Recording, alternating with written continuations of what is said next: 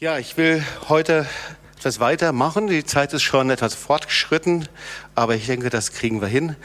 Um den zweiten Teil über die Heilung des verwahrlosten Geistes was zu sagen. Ähm, ich habe im letzten, am letzten Sonntag damit gestartet mit der Predigt über Verwahrlosung, den verwahrlosten Garten. Ich hatte, vielleicht erinnert ihr euch, mit einem Zeitungsartikel begonnen und den zitiert und will einfach damit auch nochmal starten, weil es geht nicht einfach um eine seelsorgerliche Frage, sondern um eine Zeit, in der wir leben, einen Zeitgeist, so nennt man das manchmal. So, und diesem Zeitungsartikel äh, von der Welt am Sonntag, am letzten Sonntag, da sagte der Autor, wir leben gerade jetzt mit vielen Menschen, die zu der Partei der Unglücklichen gehören. So hatte er gestartet. Und dann führte er es weiter aus, dass wir in einem Milieu der Verbitterung leben. Das entlädt sich gegen die sogenannten Feinde, ob das System, Regierung, Medien ist. Ähm, und diese innere Verbitterung, in der viele Menschen in der Gesellschaft, viele Menschen um uns herum leben, äh, das ist die Folge einer, so drückt er es aus, brutalen Individualisierung und ist die Spätform einer Zeit, in der die objektive Wahrheit abgeschafft worden ist und mit der subjektiv gefühlten Wahrheit ersetzt wurde. Ja, also die objektive Wahrheit, das, was richtig, was falsch ist, was man belegen kann, wo es Tatsachen gibt. Oder eben dann heute ähm, hat jeder ebenso seine eigene Wahrheit, die er subjektiv empfindet und äh, womit man dann eben dann argumentiert oder auch nicht argumentiert und sich dann eben je nachdem, wie das Gefühl ist, eben auch verändern kann. So und und er beschreibt es und sagt, es kommt davon, weil der Mensch sich von der göttlichen Ordnung und den Maßstäben des Wortes Gottes entfernt hat. Sie haben sich entfernt von den Koordinatensystemen des Wortes Gottes, von den Ordnungen und den Maßstäben und diesen Zustand beschreibt die Bibel als Verwahrlosung. Verwahrlosung, das ist also etwas, wo die Menschen ihren Schutz, ihre Orientierung verloren haben, irgendwie die Koordinaten des Wortes Gottes aus den Augen verloren. Ich beschrieb das mit einem Garten, der verwahrlost ist und in dem die Schutzzäune eingerissen wurden. Und in diesem Garten, da sind die Dornen und Disteln gewachsen, Unkraut ist da, Müll liegt inzwischen herum, Ungeziefer wird angezogen, Ratten äh, werden, äh, sind dort. Und ja, dieser unfruchtbare Weinberg, so sagt die Bibel und spricht darüber, der hat harten Boden und Jesus bezieht dieses Bild des unfruchtbaren Weinbergs auf unser Herz. Darüber predige ich auch am letzten Sonntag. Auf unser Herz, das verhärtet ist, harthörig geworden ist, rebellisch ist gegen Gott. Wir sehen also, Verwahrlosung und Vernachlässigung haben katastrophale Folgen. So. Und dann hatten wir ein wunderbares Gebet von vielen, die sich entschieden haben, ich möchte nicht mal als Einzelgänger leben, sondern ich möchte mich von Gott hineinrufen lassen, einfach in die Gemeinschaft, in Beziehung. So, ich möchte den Text für heute vorlesen, Hebräer 5, 7 und 8. Wir finden dieses Bild des Gartens, des verwahrlosten Gartens, des Ackers, der entweder guter Boden ist oder schlechter Boden ist, finden wir immer wieder und auch so in dem Brief an die Hebräer im Neuen Testament, Hebräer 5, 7 und 8. Wer für Gott ein guter Acker ist, der wird von ihm gesegnet. Er nimmt den Regen auf, der immer wieder über ihm niedergeht und nützliche Pflanzen wachsen lässt. Schließlich bringt er eine gute Ernte. Wer aber einem schlechten Acker gleicht, dem droht Gottes Fluch. Auf ihm wachsen nichts als Dornen und Disteln. Und am Ende wird er abgebrannt. So im Hebräer 5. Vers 6, okay. Hebräer 5, Vers 6. Ach so, okay. Also Zahnwechsler. Hebräer 6, 7 und 8.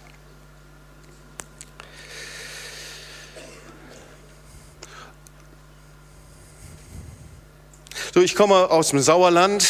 in Nordrhein-Westfalen. Ich weiß nicht, ob du schon mal was von dieser Gegend gehört hast. Es ist nicht nur der Ort der Talsperren, sondern im Winter ist es auch die, ähm, der Ort, in dem der Winter manchmal etwas heftiger ausfällt.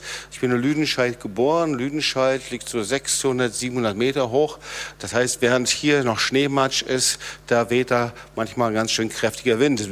Wenn du nach Lüdenscheid fährst, dann ähm, nimmst du die sogenannte Sauerlandlinie und über diese Sauerlandlinie, da fährst du über Autobahnbrücken und diesen Autobahnbrücken, da kann es eben manchmal so sein, dass wenn es so richtig gerade vorher geregnet hat, äh, und dann gibt es ähm, einen Wintereinbruch, dann gibt es Blitzeis. Und ich erinnere mich, wir waren unterwegs, ich war so 19, 20 Jahre alt, hatte noch nicht so lange den Führerschein. Und wir befanden uns also auf der Autobahn und fuhren irgendwo hin. Und äh, da sah ich, hm, also es, es ja, der Schnee, es schneite und es war also sehr stark winterlich, sehr kalt. Ähm, und da sah ich auf einmal vor mir, wie Scheinwerfer im Auto äh, sich auf einmal drehten und es sah so aus, als ob sie uns die Scheinwerfer entgegenkamen. So, auf dieser Autobahnbrücke, da äh, gab's Blitzeis und die Autos, äh, die fingen an, bremsten und die, die bremsten, die schleuderten und drehten sich um und deswegen kamen uns die Scheinwerfer entgegen.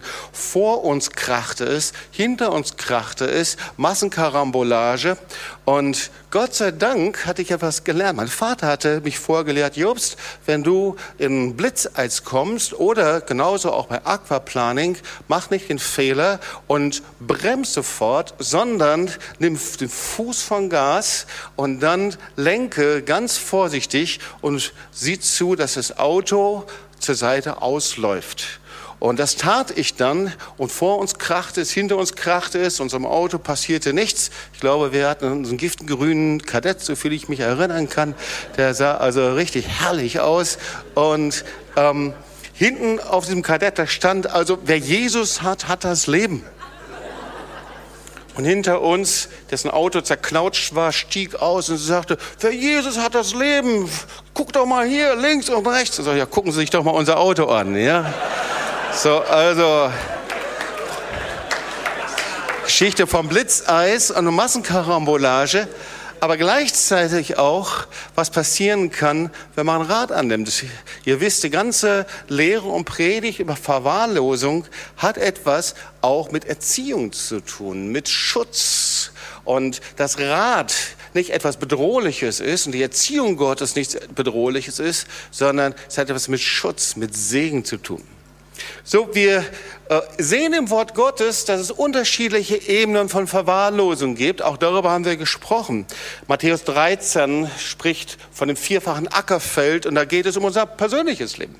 Unser Herz, unser Geist, unser Herz, das verschlossen, das zu sein kann, das schutzlos sein kann, das Orientierung verliert. Oder aber wir sehen es in Jesaja, da wird über die Verwahrlosung Israels gesprochen. Das heißt über den Weinberg, der unfruchtbar geworden ist. Und hier in den Versen, im Hebräer, da sehen wir eine andere Ebene, da geht es um die Verwahrlosung der Gemeinde. Das heißt, auch eine Gemeinde kann verwahrlosen. So, und ich predige diese Predigt natürlich zu uns selbst, aber letztendlich auch, damit wir selber Orientierung haben und Orientierung bekommen.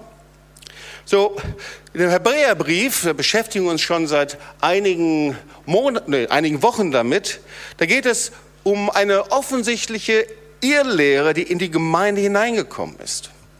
So, der Brief ist ungefähr 64 Jahre nach Christus geschrieben und ungefähr fünf, sechs Jahre nachdem der Brief abgefasst wurde, wurde Jerusalem zerstört. Das heißt, es ist eine ernsthafte Warnung hier in diesem Hebräerbrief, eine ernsthafte Warnung an die Christen. Er sagt, es ist in eurer Hand, bitte kehrt um, äh, äh, leitet die entsprechenden Maßnahmen ein. Da steht eine Katastrophe vor der Tür, die dann auch wirklich stattgefunden hat. Historisch 70 nach Christus wurde wurde der Tempel dann zerstört und die Juden wurden verstreut in alle Nationen hinein. So, in der Zeit 64 nach Christus, also für einige Jahre davor, erlebten eben die Judenchristen in Judäa Verfolgung.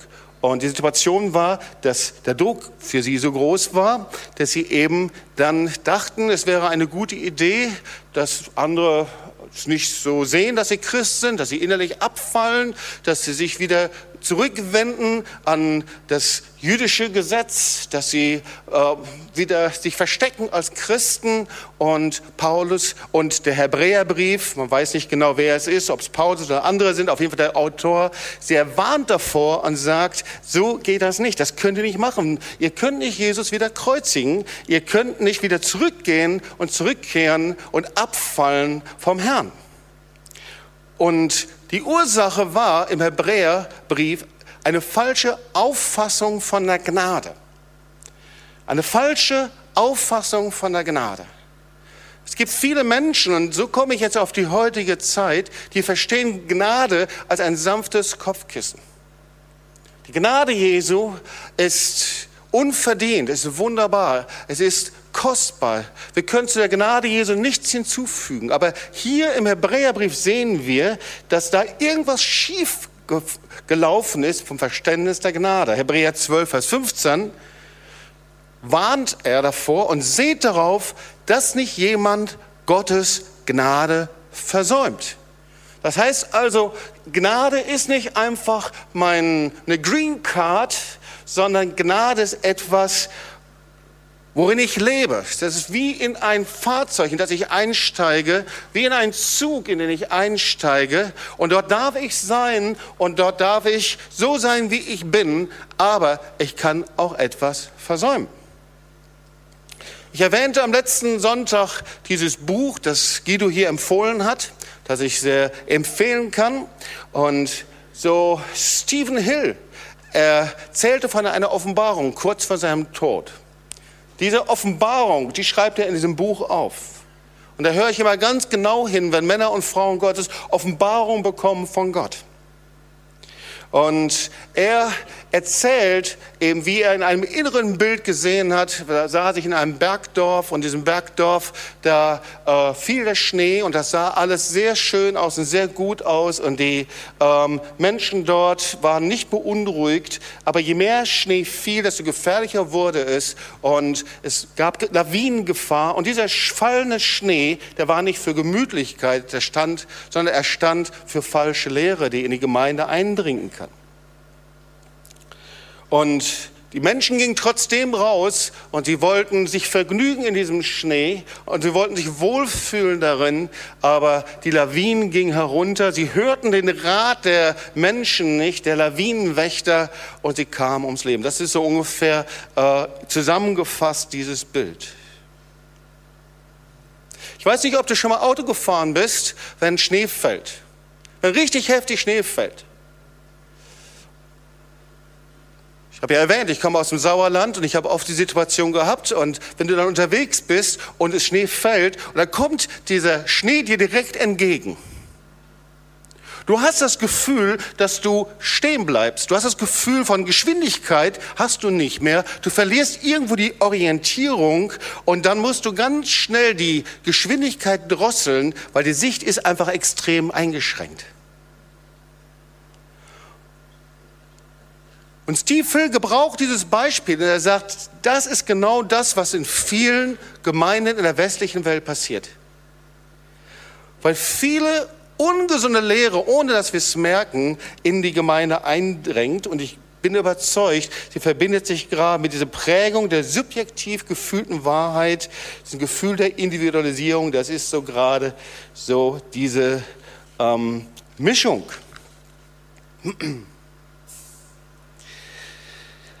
Ich fand das sehr interessant und wichtig, dieses zu lesen, weil ich bin selber auf manche Dinge aufmerksam geworden, die ich als Phänomene, wenn ich unterwegs bin, wenn ich predige in anderen Gemeinden, wenn ich mich manchen unterhalte, selber wahrnehme. Und eine dieser Dinge ist die Botschaft, die wird so genannt, inzwischen auch in Amerika, ist aber auch bekannt in Deutschland, die Botschaft von der Hypergnade. Die Botschaft von der Hypergnade, das ist die übermäßig übertriebene Gnade. Eigentlich fast ähnlich, wie wir es hier im Hebräerbrief finden. Ihr Lieben, die Gnade Jesu ist überwältigend, ist gar keine Frage. Die Sünde, die Vergangenheit ist getragen. Jesus hat es ans Kreuz genommen. Aber die Botschaft von der Hypergnade ist so, dass die Gnade so groß ist, dass alles geschehen ist, Sünde, Vergangenheit, Leben, alles ist passiert, sodass deswegen Buße und Sündenbekenntnis heute nicht mehr notwendig ist.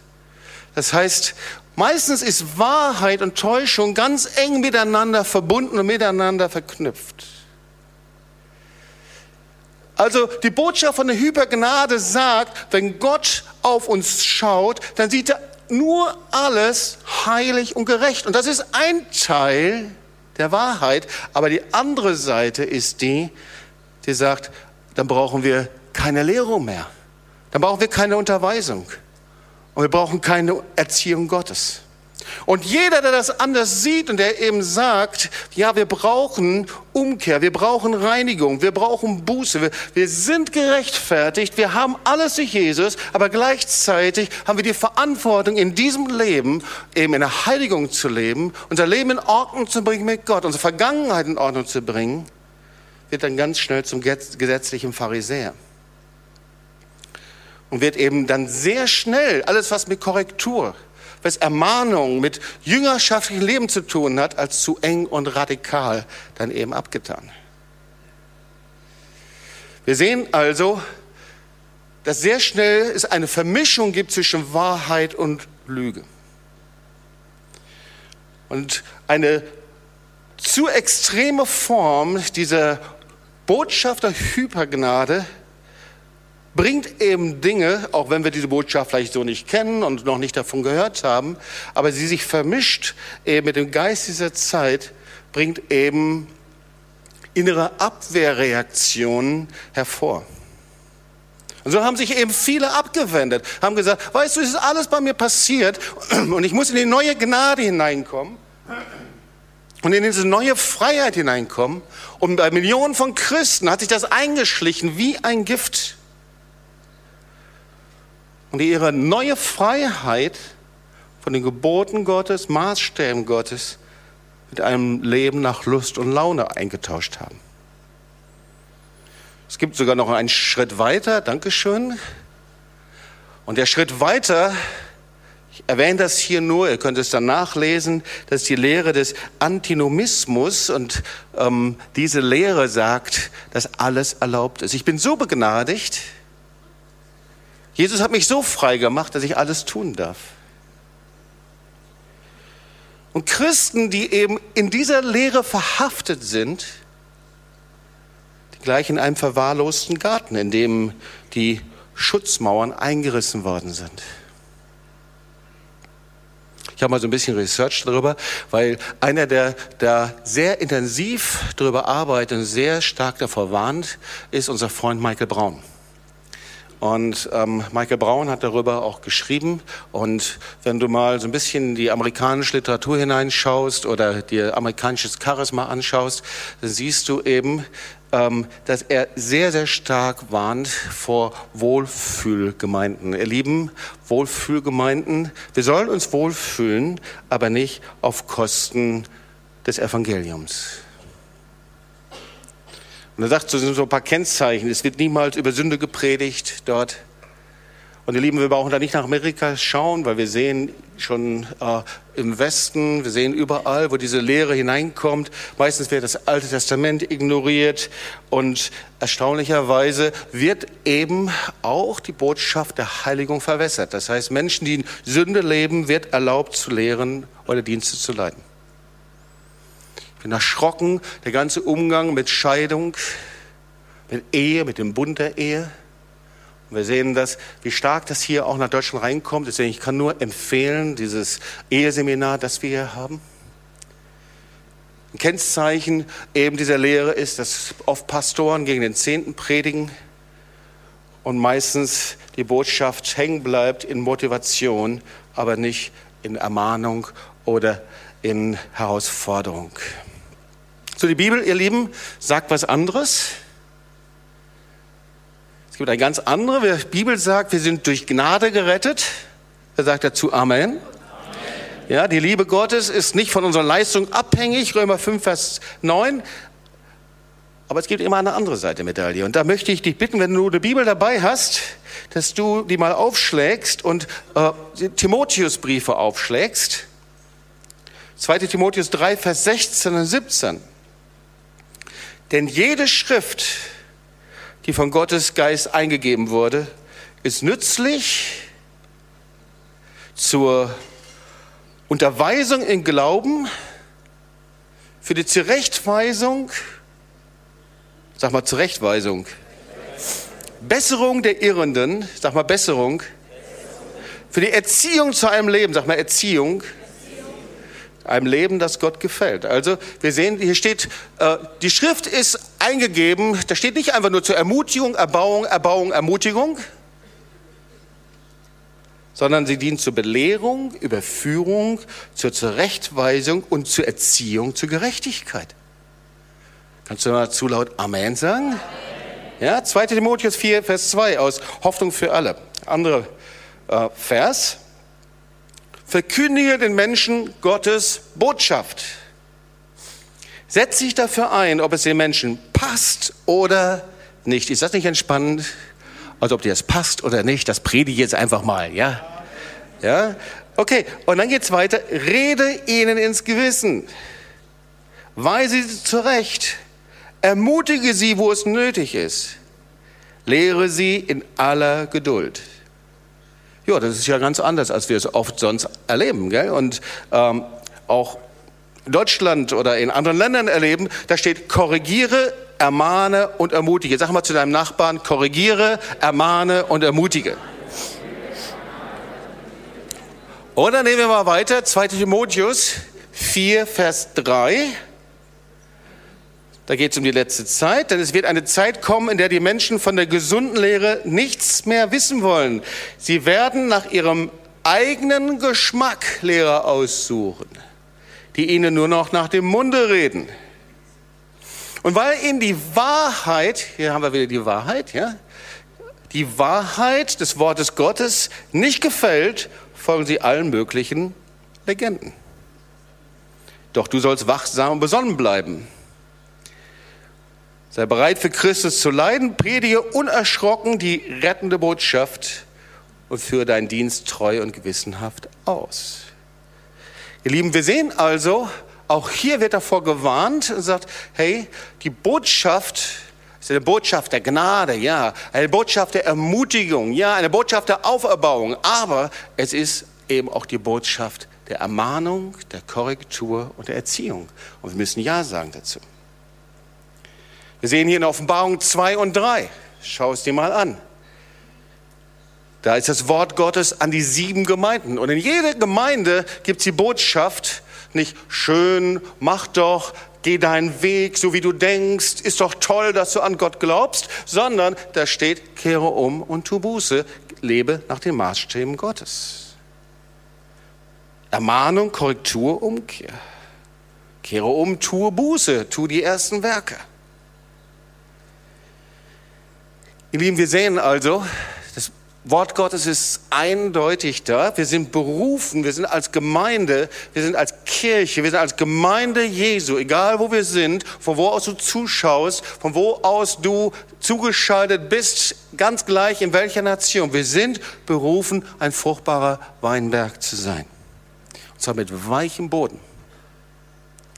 Wir sind berufen mit einem weichen Boden und das können wir nur, indem wir unser Herz demütigen und im Gehorsam, Glaubensgehorsam gehen, indem wir Ja sagen und bereit sind, umzukehren, Buße zu tun, unser Leben zu reinigen, indem wir unter der Autorität des Wortes Gottes leben.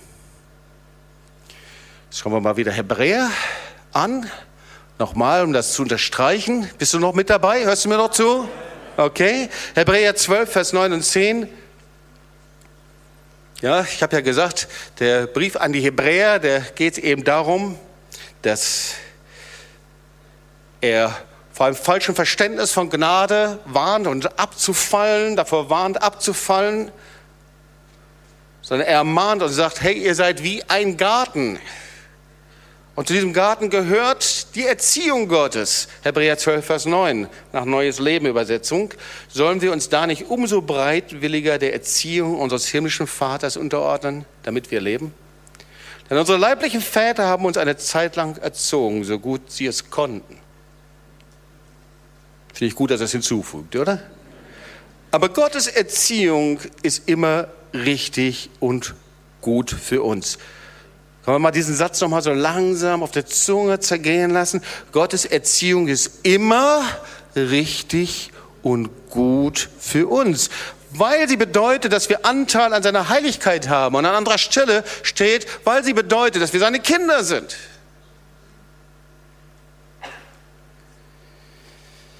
Die Frage ist nur, wie ist das nun, wenn wir so ein verwahrloster Garten sind? Jetzt wollen wir mal ein bisschen runterzoomen. Das eine ist Gemeinde, aber das andere geht ja um uns, okay?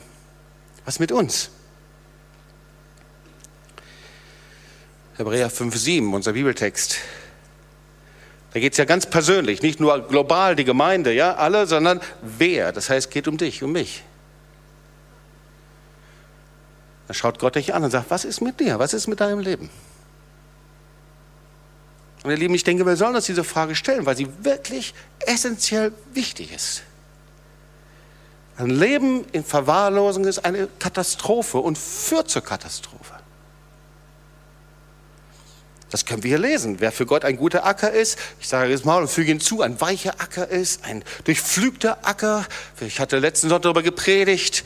Das Wort Gottes sagt, pflügt an Neues und sät nicht unter die Dornen. Da geht es um unsere Herzen. Dieser Acker, dieser weiche Boden, dieses Herz, das weich ist, es nimmt den Regen auf, der immer wieder über ihm niedergeht. Da wachsen Pflanzen. Das ist der Zustand Gottes. Bringt gute Ernte, Frucht hervor. Und ein schlechter Acker, das sind unsere Herzen, die zu sind, verschlossen sind, hart geworden sind, warum auch immer. Und da steht sogar, dem droht Gottes Fluch. Auf ihm wachsen nichts als Dorn und Disteln. So wie pflege ich einen verwahrlosten Garten? Ich habe ja gesagt, der Experte, die Expertin ist Rose, ich bin es nicht unbedingt, aber so ein bisschen, wenn man darüber nachdenkt, dann stelle ich mir so ein paar Dinge vor und ich glaube, Rose würde mir zustimmen. Und zwar die Zuwendung, ich muss erstmal wahrnehmen überhaupt. Das zweite ist die Pflege, das heißt, ich muss reinigen, ich muss Schritte gehen oder die Pflanzen beschneiden. Und das dritte ist die Nahrung, ich muss sehen, dass sie die richtige Nahrung bekommen. Und das letzte ist der Schutz. Rose, wenn es richtig ist, heb mal deinen Daumen hoch. Okay, sie, sie stimmt mir zu. Und ich wiederhole das deswegen, weil es nicht zuallererst um eine seelsorgerliche Hilfestellung geht, nicht um, dass wir beten und sagen, Gott greif ein, in mir ist so viel Verwahrlosung. Das tut er auch noch. Sondern es geht zuallererst darum, dass wir eine eigene Verantwortung haben. Ja, ich habe es im letzten Sonntag das Beispiel gebracht. Wenn du ein unaufgeräumtes Zimmer hast, ein verwahrlos ist, ein Chaos, ein Müll liegt rum, dann sagst du nicht, Herr, bitte dien mir, damit dieses Zimmer sich verändert, sondern du räumst es selber auf. Wenn deine Werkstatt chaotisch aussieht, dann räumst du sie selber auf. Wenn dein Garten chaotisch ist, dein Haus chaotisch ist. Aber es sind Schritte, die wir gehen müssen. Und ihr Lieben, hört das einfach aus dem Wort Gottes. Es sind Schritte, die wir gehen müssen. Das ist so wichtig. Und allein jeder Schritt, den du gehst, das ist ein Schritt des Glaubens Gehorsam. Jeder Schritt, den du gehst, das ist ein Schritt, den Gott bestätigt. Und dazu müssen wir etwas verstehen. Etwas verstehen, was das mit dieser Zuwendung auf sich hat. Wäre der erste Schritt. Wir denken, naja, Zuwendung ist ja easy. Ähm, ich schaue es mir an. Aber irgendwie ist das merkwürdig. Warum gelingt es so wenigen Menschen mit einem verwahrlosten Geist, sich mit ihrem Problem auseinanderzusetzen? So komisch. Wie kommt das, dass bei den meisten Menschen irgendwie so etwas wie eine gesunde Selbstreflexion, ein Nachdenken über sich selbst, warum ist das so schwer möglich? Wird also kaum jemanden gehen, zu dem du hingehst und sagst, du hast aber wirklich einen verwahrlosten Geist, der dann sagt, ja, natürlich, habe ich auch immer schon gedacht. Sondern die Reaktion wird sagen, wie kannst du mir das sagen? Und vielleicht fangen wir da doch noch mal so an, dass wir eben so ein bisschen historisch arbeiten, ganz persönlich. Ich hatte letzten Sonntag darüber gesprochen. Der Kinder, Kinder bekommen enorm viel mit, ohne Zweifel. Babys bekommen enorm viel mit. Und das ist ganz gleich, aus welcher Kultur du kommst. Afrikanischen Kulturkreis, asiatischen Kulturkreis, schwäbischen Kulturkreis, sächsischen Kulturkreis. Also Kinder, das ist einfach angelegt in, Schöp in unsere Schöpfung. Unser Geist ist wie ein Schwamm. Er bekommt die Dinge mit.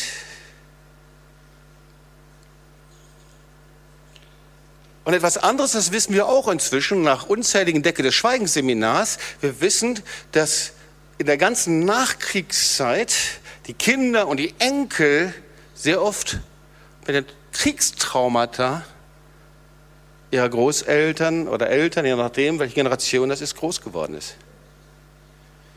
Und dass sich das weiter vererbt. Ja? Stichwort Decke des Schweigens. Es gibt aber auch etwas Zweites noch. Und das ist ganz erstaunlich. Und das liegt irgendwie so, ich weiß auch nicht, in, wir finden das in Deutschland, wir finden das aber in jeder anderen Nation auch, die irgendwelche Traumata erlebt hat. Das ist sehr erstaunlich, dass in der Familienatmosphäre kaum Zuwendung passierte. Das geht irgendwie zusammen. Wenn man sich mit ihnen dann unterhält und sagt, komisch, ich habe das eigentlich bei mir nicht erlebt. Vater, Mutter, Großmutter, egal woher. Inzwischen sind die Kinder erwachsen geworden. Und oftmals sagen sie, es ist wirklich so, für meine äußeren Bedürfnisse ist gesorgt worden, da hat mir an nichts gefehlt. Also da wurde gewaschen und gemacht und getan und mein gestärktes Hemd habe ich immer angehabt und, und so weiter und so weiter. Das Essen, das wurde gekocht, gar keine Frage. Aber Zuwendung? Wärme? Nestwärme? No, das habe ich eigentlich nie gehabt. Und viele, die davon sprechen und sagen, sie haben darunter gelitten. Ihr Lieben, dazu passt, damit dein Geist jetzt wieder sich noch weiter öffnet, ähm, passt ein Versuch. Davon möchte ich dir erzählen. Das ist einer der verrücktesten Experimente aller Zeiten. Das ist ein Experiment mit Affenbabys. Da gab es einen Psychologe in den 50er Jahren, der wollte das Wesen der Beziehung zwischen Eltern und Kindern irgendwie erkunden.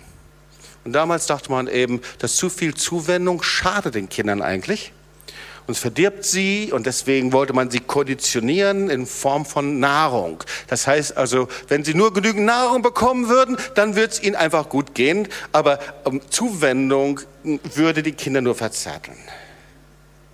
Übrigens, diese Erziehungsform, die gab es auch in Zeit des Nationalsozialismus, durch diese Nazi-Pädagogin Johanna Harrer.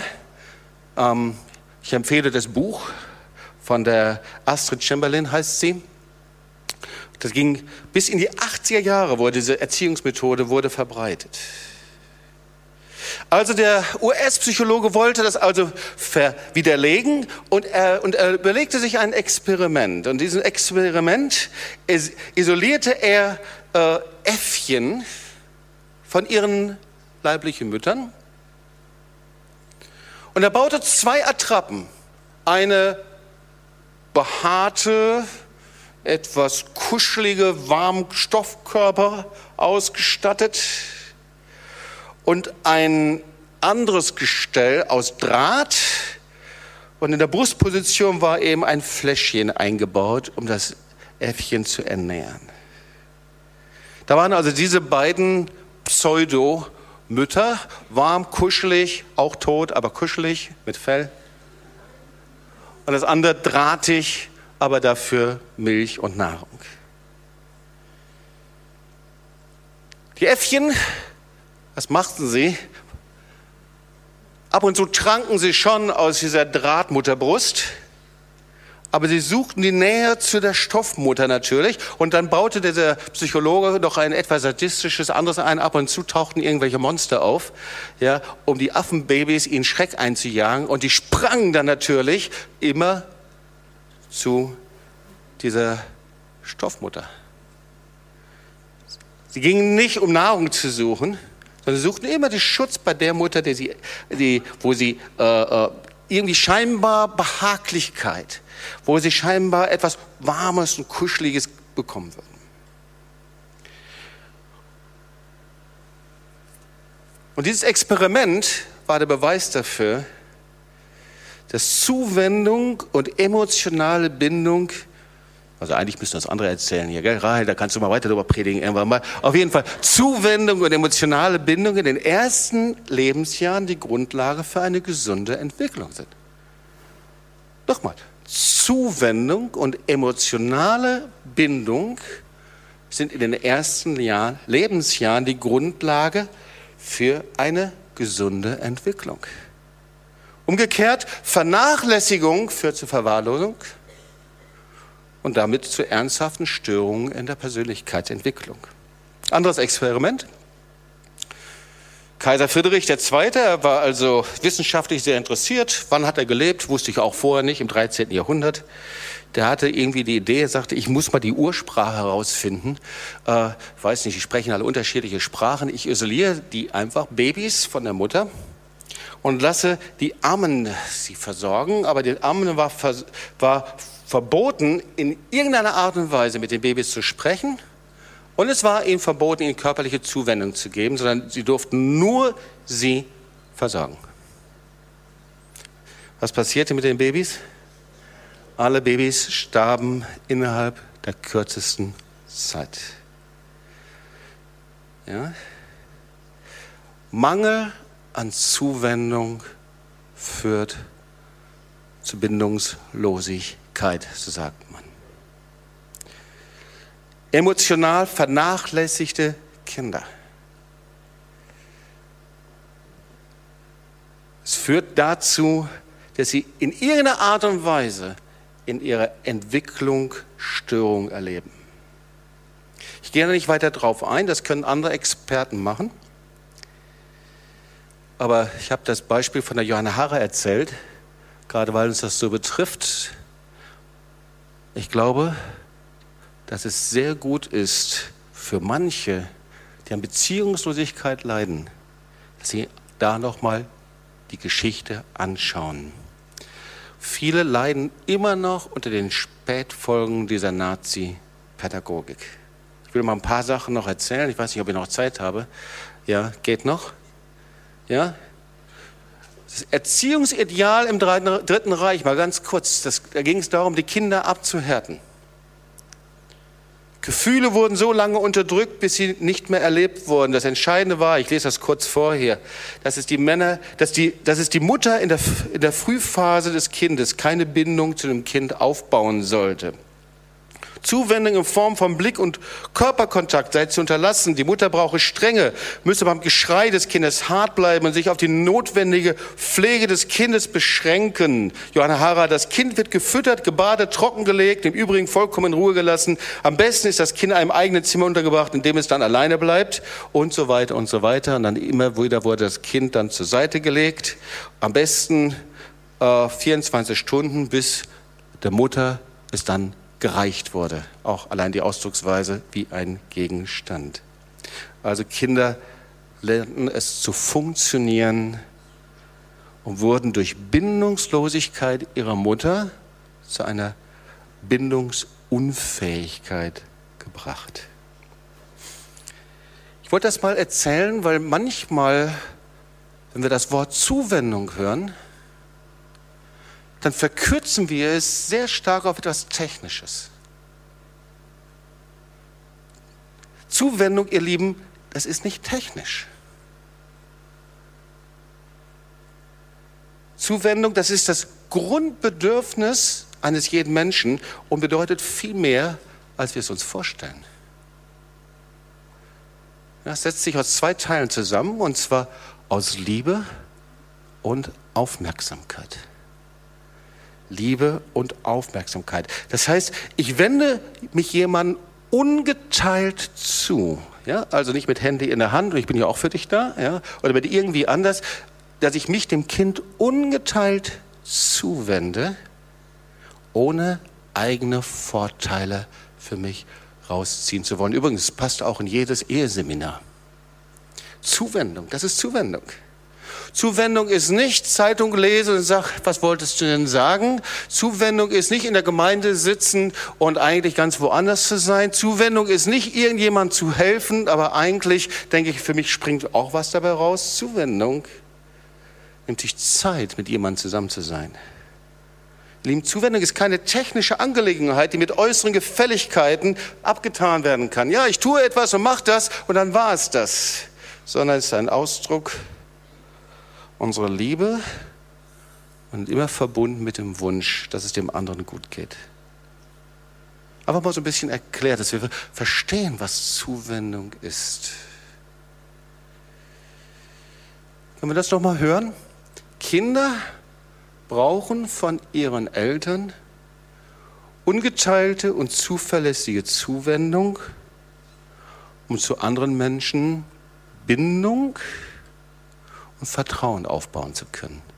Oder umgekehrt, wie viele Menschen gibt es, die sich wundern, dass das nicht funktioniert? Die sich wundern, dass die Ehe auseinanderbricht?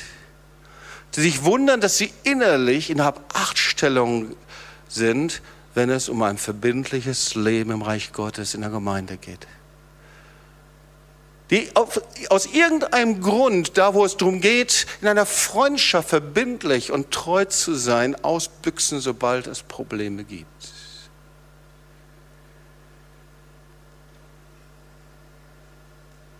Kinder, die nicht zu viel Zuwendung erfahren haben, können im Umgang mit anderen Schwierigkeiten haben. Sie werden durch Bindungslosigkeit durch die fehlende Zuwendung brauchen sie etwas von Gott. Sie brauchen etwas, wie Gott es sagt, wie wir damit leben müssen. Weil wenn wir einen Aufruf machen und sagen, bei wem war das, würde sich der größte Teil melden und sagen, da überall sind die Dinge schiefgelaufen bei mir. lesen es ja schon in Hebräer. Der Vater so gut es ging, die Mutter so gut es ging. Ich predige nicht über die Anklage einer Generation, sondern was für ein Rezept gibt uns das Wort Gottes, wie aus einem verwahrlosten Garten ein Garten wird, der bewässert ist, der Frucht bringt, der gesegnet ist von Gott. Das muss doch funktionieren, wenn wir das hier im Hebräerbrief finden.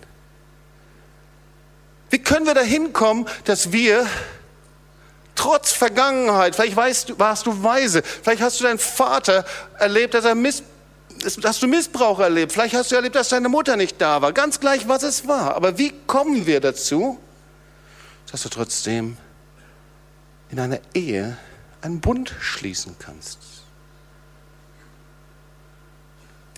Wie kommst du dazu, dass du Vertrauen aufbauen kannst?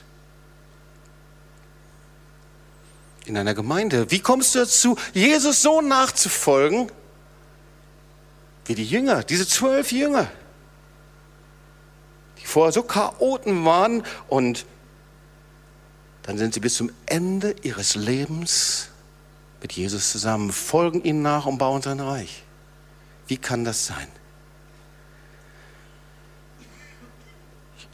Ich komme zum letzten Punkt dieser Predigt. Wir haben gesagt, ein Mensch kann ohne Zuwendung nicht leben und wir haben auch festgestellt, dass Liebe nicht technisch und nicht funktional ist. Also wir brauchen wir etwas von Gott, vom himmlischen Vater, weil seine Liebe ist anders. Und ich habe intensiv geforscht, was sagt eigentlich das Wort Gottes darüber, über diese Zuwendung Gottes. Zuwendung ist ein Teil seiner Liebe. Wenn wir über Liebe sprechen, ist das verkürzt und dann haben wir so unsere Vorstellung, was Liebe überhaupt ist. Ein, ein, hebräisches Wort ist Chesed. So, das ist die unverdiente Zuwendung, die Bündnistreue Gottes, die Gnade Gottes, ausgedrückt im griechischen Charis. Das unverdiente Geschenk der Erlösung. Also, das ist die Liebe Gottes, dass er sich von Anfang an den Menschen zugewandt hat das Beste wollte, ihn liebt, einen Bund macht mit ihm, ihm Ordnungen gibt, nach denen er leben kann. Schau dir die Geschichte an, 1. Mose über den Garten Eden. Das Erste, was der himmlische Vater zum Menschen sagt, er spricht zu ihm, er segnet ihn, er sagt, du sollst herrschen und regieren, er gibt ihm das Allerbeste. Und er macht einen Bund mit ihm. Gottes Liebe ist immer Zuwendung, ist nie technisch, die kalt, Oh, so viele Worte gibt's ja. Psalm 23. Ich habe einfach mal nur so ein bisschen nachgedacht, gar nicht groß in der Konkordanz nachgeblättert. Der Herr ist mein Hirte, mir wird nichts mangeln. Das heißt, Zuwendung Gottes ist, weil er mein Hirte ist, habe ich keinen Mangel. Psalm 8, Vers 5. Was ist der Mensch, dass du dich seiner annimmst, sagt der David. Was ist der Mensch, dass du dich um ihn kümmerst? Jesaja 49, ich habe dich in meine Hände gezeichnet. Weißt du, dass der Herr deinen Namen in seine Hände gezeichnet, damit deine Hände immer gefüllt sind? Jeremia 31, 3, ich habe dich je und je geliebt. Ich habe dich immer geliebt. Und was ist das aus, was der Ausdruck seiner Liebe? Und aus lauter Güte habe ich dich zu mir gezogen, an mein Herz gezogen. Zuwendung, Charakterzug der Liebe Gottes. Das ist der himmlische Vater. Aus lauter Güte habe ich dich zu mir gezogen. Und Jesus tut nichts anderes, als den Jüngern zu zeigen, wie diese Liebe des Vaters ist. Auch darüber könnten wir eine ganze Predigt uns anschauen wie Jesus mit den Jüngern zusammen ist, wie Jesus zu den Sündern geht, wie Jesus mit den Armen gemeinsam zusammen ist, wie er sich ihnen zuwendet, wie er sie unterweist, wie er sie ermahnt, wie er treu ist. Er sammelt sie nicht einfach nur und sagt, jetzt habt ihr einen dreijährigen Wellnessurlaub mit dem Sohn des lebendigen Gottes. komm, lasst uns drei Jahre am See Genezareth verbringen und baden. Sondern er lehrt sie. Vorher siehst du nirgendwo, wo sie Kontakt, Beziehung haben. Und er bringt sie von Bindungslosigkeit, so wie wir das heute sagen, zur Bindungsfähigkeit.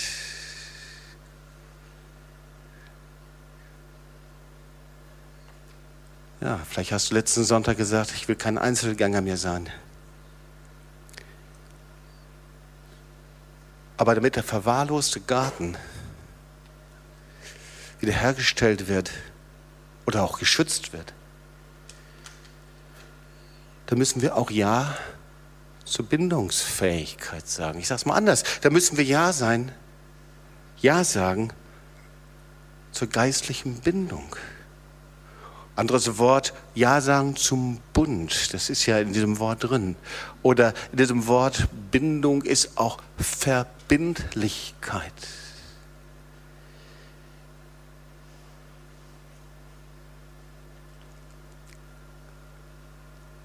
Weißt du, natürlich will der Herr heilen und wiederherstellen. Aber da gibt es auch eine Instanz in uns, die dazu Ja sagt.